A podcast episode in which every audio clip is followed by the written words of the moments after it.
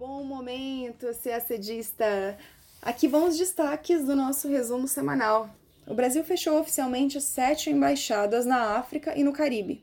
Mudança importante na Organização Mundial do Comércio, a OMC. O brasileiro Roberto Azevedo deixou o cargo de diretor-geral que ocupava desde 2013. Por causa dos reflexos provocados pela pandemia do coronavírus, o Brasil pode voltar a fazer parte do mapa da fome da ONU, no Afeganistão, dois atentados em um mesmo dia deixaram mais de 50 mortos. Um deles foi em uma maternidade e chamou atenção não só pela crueldade, mas também porque pode enfraquecer ainda mais o frágil acordo de paz entre Estados Unidos e Talibã. Ainda no Oriente Médio, um navio iraniano atacou por engano outra embarcação de seu próprio país e matou 19 tripulantes no Golfo de Omã. E a Eslovênia foi o primeiro país europeu a declarar o fim da epidemia de Covid-19 em seu território. As medidas de prevenção continuam para que o país não sofra uma segunda onda de contágios. Os detalhes você vê agora no nosso podcast. Começamos com política externa brasileira.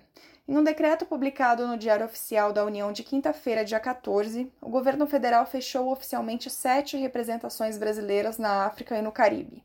O ato foi assinado pelo presidente Jair Bolsonaro e pelo ministro das Relações Exteriores Ernesto Araújo.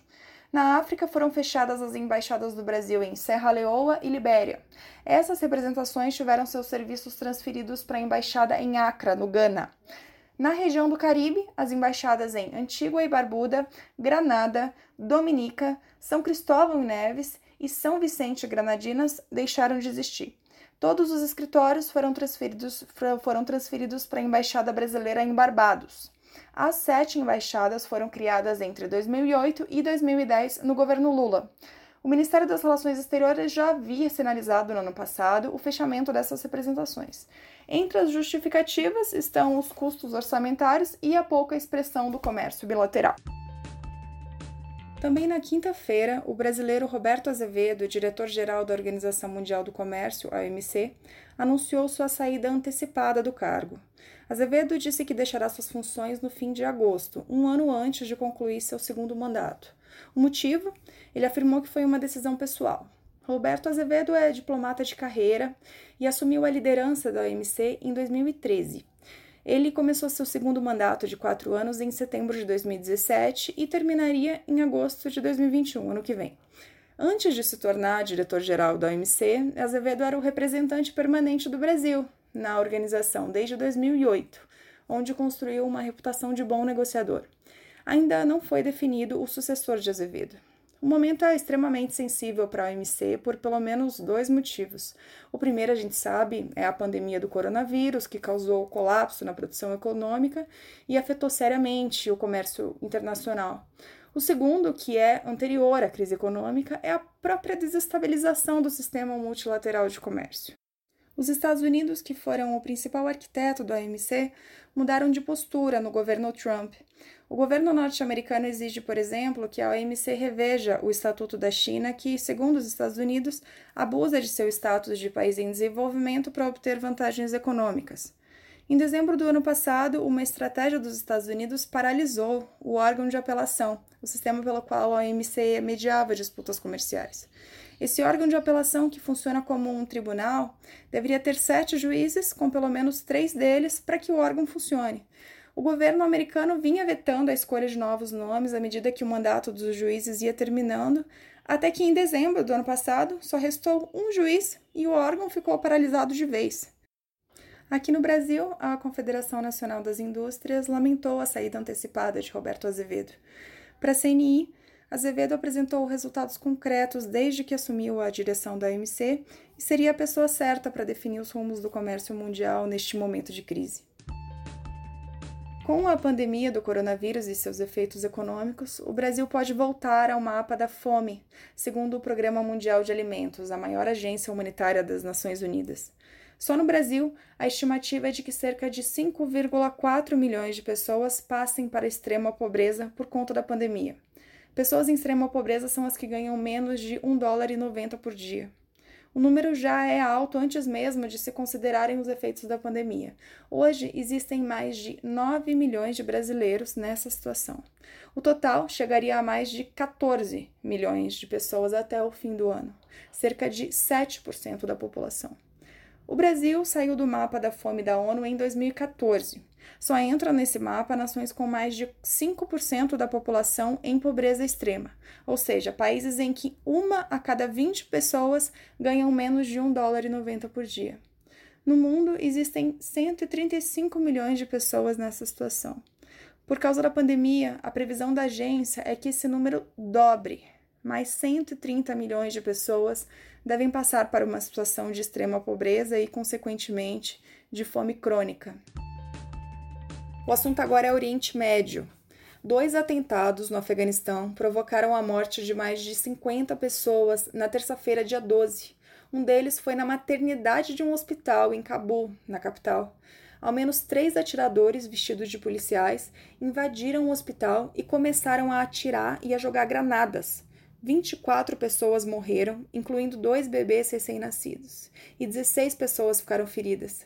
A Organização Humanitária Internacional Médicos Sem Fronteiras, que atua na maternidade há seis anos, informou que o atentado durou quatro horas e que uma de suas obstetras foi uma das vítimas fatais. Os atiradores foram mortos por forças de segurança afegãs. O outro atentado foi em Nangarhar, uma província no leste. Também na terça-feira, uma explosão provocada por um homem-bomba deixou 32 mortos e 132 pessoas feridas. Foi durante o funeral de um comandante da polícia.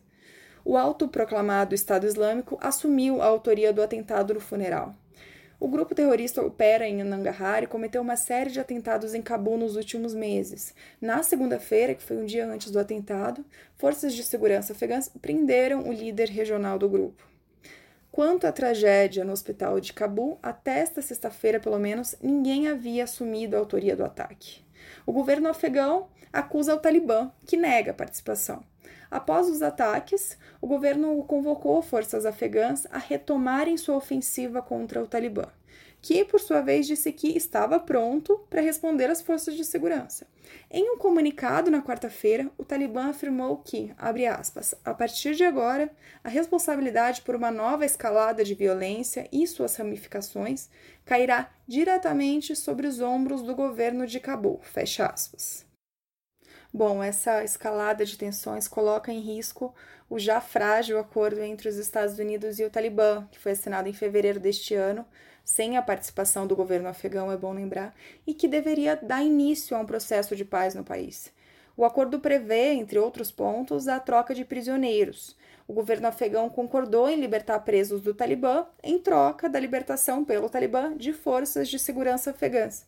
Mas tem havido algumas divergências sobre os termos dessa troca e a gente já falou disso até no podcast. Pelo acordo, o Talibã também se comprometeu a, fazer, a parar de fazer ataques, a não apoiar grupos terroristas e a negociar com o governo afegão. Já os Estados Unidos prometeram que todas as tropas americanas e da coalizão da OTAN deixarão o país até abril de 2021 e o Talibã também ficará livre das sanções se cumprir o acordo. Bom, sobre o ataque no hospital, os Estados Unidos responsabilizaram o autoproclamado Estado Islâmico e não o Talibã. Ainda não está claro se essa posição vai influenciar o governo afegão a desistir da ofensiva contra o Talibã. No Golfo de Omã, um navio de guerra iraniano disparou contra uma embarcação de seu próprio país, provocando a morte de 19 tripulantes. Outros 15 ficaram feridos. O acidente ocorreu durante um exercício militar no domingo, dia 10. Segundo a TV estatal do país, a fragata disparou um míssil contra um alvo de treinamento, mas acabou atingindo a embarcação de apoio. O Golfo de Omã é uma região altamente militarizada e de extrema importância geopolítica. Ele é um ponto de passagem para o Estreito de Hormuz, por onde é transportado cerca de um quinto da produção mundial de petróleo. Nos últimos anos, o local registrou diversos conflitos entre embarcações dos Estados Unidos e do Irã, elevando a tensão no Oriente Médio. Essa não é a primeira vez que o Irã erra o alvo e provoca mortes. A gente tem que lembrar que em janeiro, depois do assassinato do general iraniano Qassem Soleimani, e em meio a uma troca de hostilidades com os Estados Unidos, a Guarda Revolucionária Iraniana disparou mísseis por engano contra um avião ucraniano em Teherã, matando 176 pessoas. Dias depois, as autoridades iranianas assumiram que seus militares confundiram o avião com um míssil de cruzeiro. O presidente iraniano Hassan Rouhani chamou o desastre na época de erro imperdoável.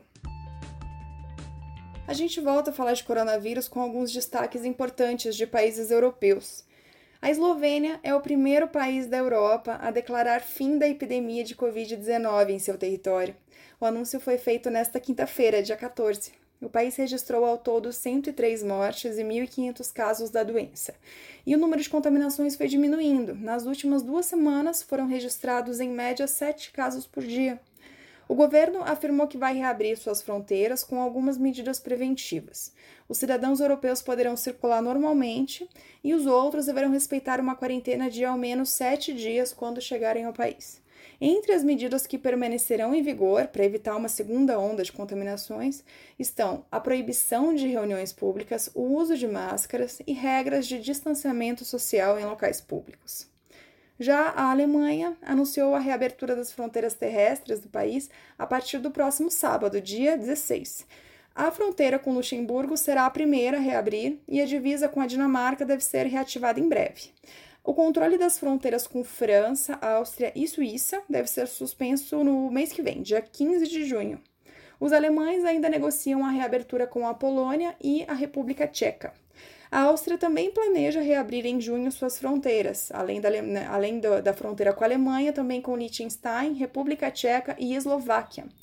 Tanto a Suíça quanto a Alemanha disseram ainda não estarem prontas para permitir viagens que tenham como destino ou origem a Itália, né, que é o país europeu com mais mortes por Covid-19. A Comissão Europeia, o braço executivo da União Europeia, propôs que as fronteiras com países de fora do bloco fiquem fechadas até pelo menos dia 15 de junho. E a gente termina o nosso podcast por aqui. Até semana que vem!